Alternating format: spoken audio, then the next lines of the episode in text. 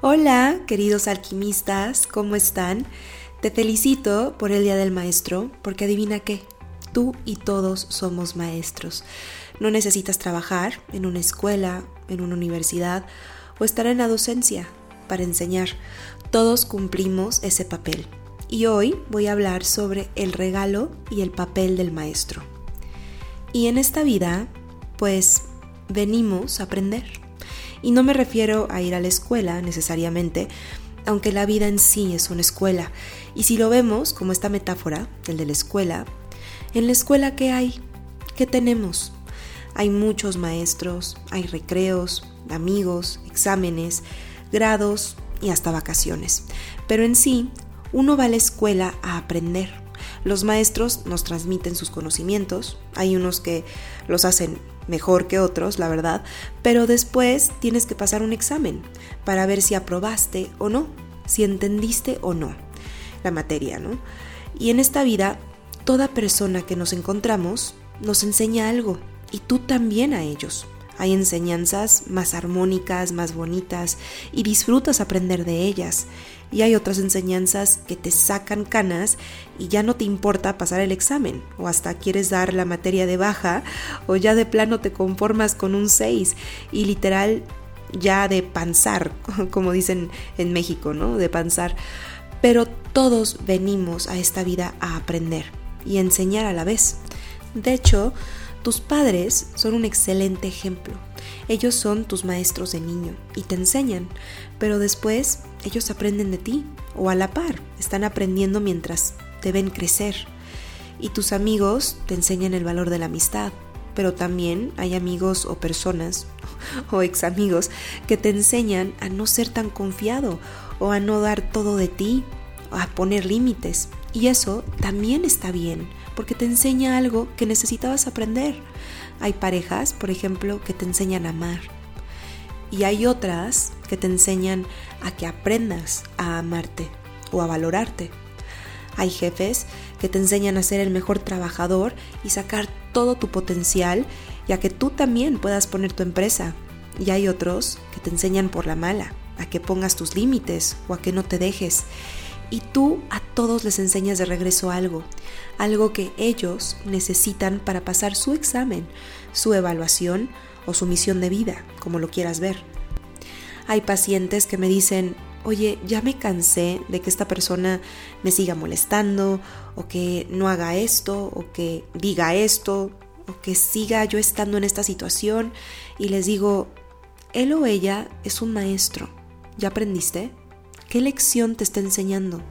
Esta persona se está prestando de manera inconsciente para que aprendas algo. Porque para pasar de nivel o de grado necesitas pasar un examen. Si no, no te preocupes, lo aprenderás con otro maestro, similar. Así que, ¿qué te está enseñando? ¿Qué te está dejando este maestro en particular? ¿No? Ah, porque si no has notado, el universo le encanta darnos exámenes sorpresa. Te pone justo en una situación o con una persona y parece que te dice, a ver, a ver si sí aprendiste, vamos a ver, lo quiero ver, a ver si pasas la prueba. Y la mayoría de las veces no son pruebas tan fáciles, pero estas pruebas son para saber si ya entendiste o si te quedaste como la frase de entendí muy bien, pero ¿me lo explicas de nuevo, por favor?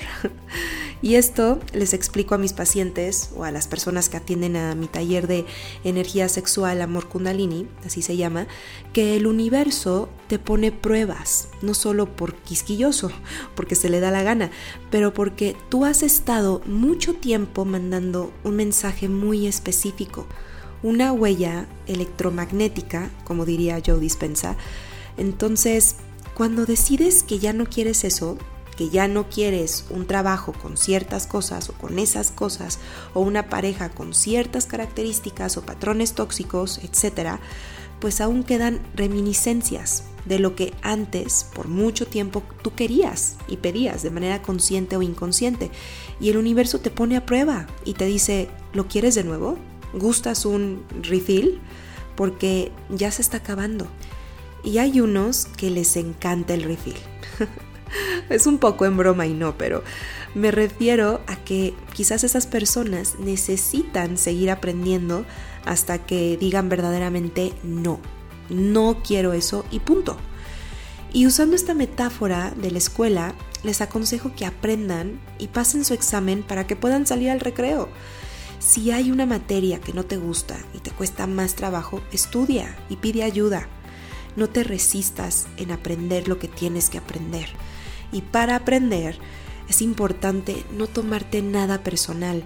Lo típico de ella me dijo, él me hizo, ellos me hicieron, él o ella me abandonó, ella me lastimó, él me defraudó, me sacaron de quicio, me molesta mucho.